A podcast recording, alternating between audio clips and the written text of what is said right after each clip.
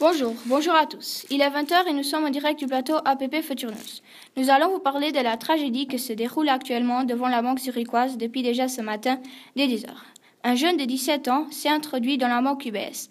Armé d'une Kalachnikov, il pointa son arme sur l'une des employées de la banque et lui demanda de sortir tout son argent. Pour avoir encore plus d'informations, nous allons vous passer M. Gilbert Canet qui se trouve actuellement sur le lieu du braquage. Oui, alors actuellement, je me situe devant la banque où se déroule le braquage et accompagné du commissaire. Alors, bonjour, monsieur le commissaire. Bonjour, monsieur Gilbert Canet. Pourriez-vous nous expliquer ce qui s'est vraiment déroulé? Donc, euh, un, jeune, euh, un jeune homme âgé de 17 ans est rentré dans la banque UBS zurichoise et a pointé son, sa Kalachnikov euh, devant l'une des employées et a menacé de tirer si elle ne donnait pas tout l'argent qu'elle avait. Le jeune homme en question a été identifié lors des attentats de Paris, donc de Charlie Hebdo. Euh, ce jeune homme s'appelle Anas Mabrouk, un jeune arabe âgé de 17 ans, comme je vous l'avez bien précisé. Et comment comptez-vous l'arrêter?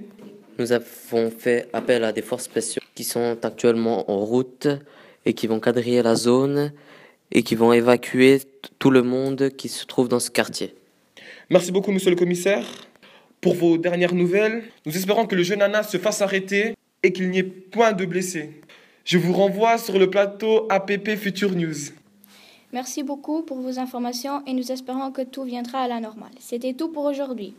Nous, nous, nous retrouvons demain à la même heure. Merci et passez une, une bonne soirée sur votre radio APP.